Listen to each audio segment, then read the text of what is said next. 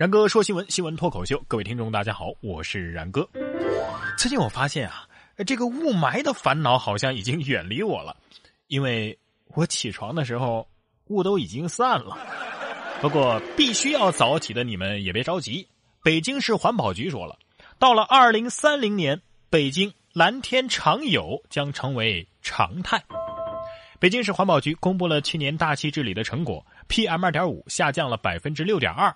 一百八十六天的空气质量达标了，同时呢，副局长方丽还给出了两个时间节点，第一个就是二零二零年，公众渴望感受到空气质量的明显好转；到了二零三零年，空气标准可以有希望达到国家标准，蓝天常有将成为常态。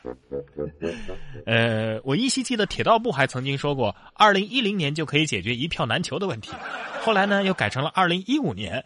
然后后来这个铁道部都没了啊，改成了铁道总公司，呃，说二零二零年将解决一票难求的问题。呃呃，希望这个北京市环保局啊，呃，不再是下一个铁路总公司。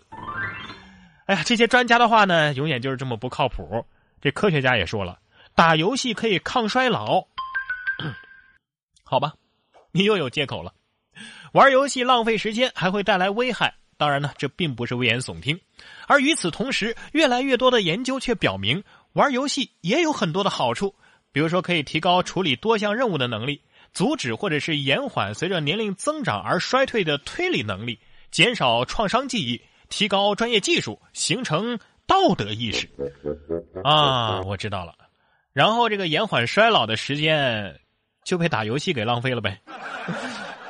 不会衰老，真的不是因为连续几天几夜打游戏的年轻人容易猝死吗？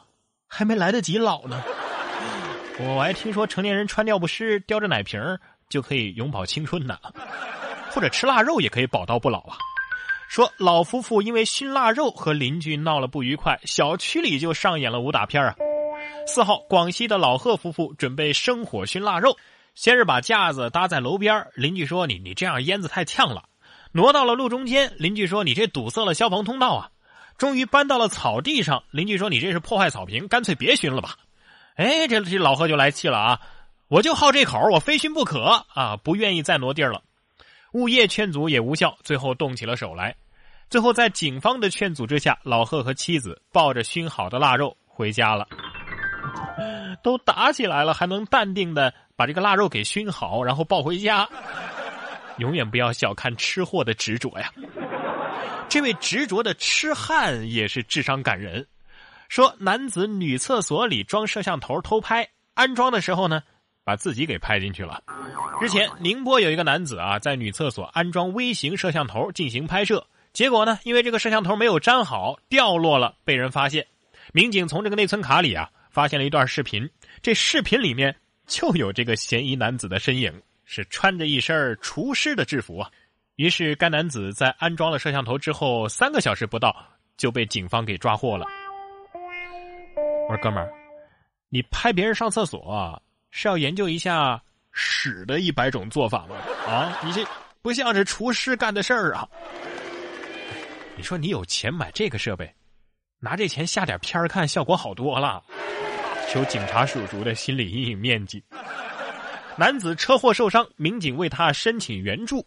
一查，哎呀妈，竟然是杀人犯！近日，江苏常州医院收治了在车祸当中受重伤的董洪才，他是一个聋哑人。警方一直不能知道他的身份是什么。呃，为了帮他申请法律援助，民警用字条告诉他有人赔给你钱。为了获得赔偿，男子终于写下了自己的名字和地址。警方过去一查，哎呀妈呀！他竟然是十五年前杀害一名小学生的逃犯，哎，这集我看过呀，真看过。有个美剧叫《尸骨寻踪》，就这剧情啊，这人在美剧里可以独自的撑起一集了都。这正是人在做天在看，天理昭昭，报应不爽啊！该抓的永远跑不了，不该死的总能逃得过。说隆胸挡住了致命的枪击，巴西女子神奇幸存。根据巴西环球新闻网四号的报道，巴西一名女子爆料说呀，上个月她遭到了歹徒的枪击，身中四枪，所幸射向胸口的子弹被隆胸的硅胶给挡住了，受伤并不严重，侥幸的逃过一劫。呃，所以这填充物的生产商到底是应该感谢呢，还是应该被起诉呢？这也算是防身术的一种了吧？但是有时候啊，真的是防不胜防啊。说广州一个小区家里住了一个流浪汉，根本就没人察觉，竟然住了三天两晚上。去年十一月的一天，家住珠江帝景小区的一位叶女士啊，到自己家里二楼的这个阁楼拿东西的时候，哎呀妈，发现床底下竟然藏着一个人。于是他叫来了保安，揪出了一名模样邋遢的男子。据该男子交代，他已经在这里住了三天两晚上了。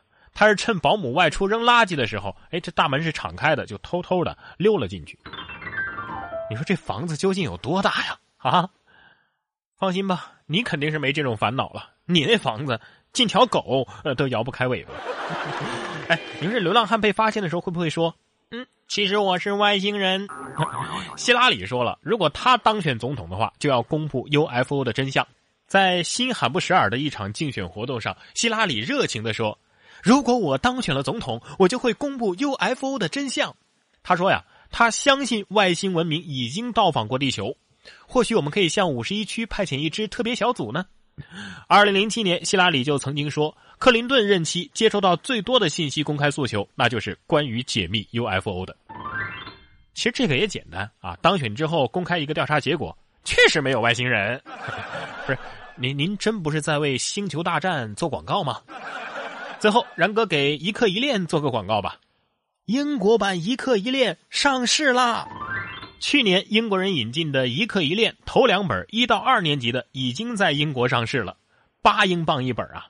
剩下的四到六本呢，会在他们的暑假以前全部上市，这就能刚好赶上下学期开学。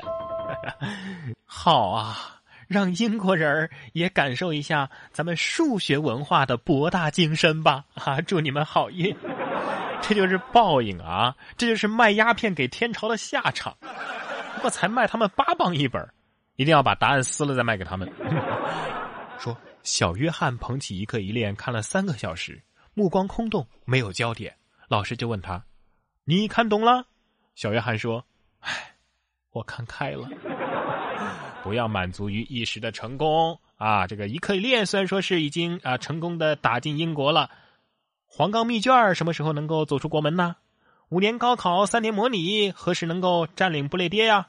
哎，革命任重道远呐，我们还需要努力，努力。”然哥说新闻，我是然哥。想要跟我取得交流的朋友，可以关注我的新浪微博“然哥说新闻”或者是微信公众平台“然哥脱口秀”，都是可以的。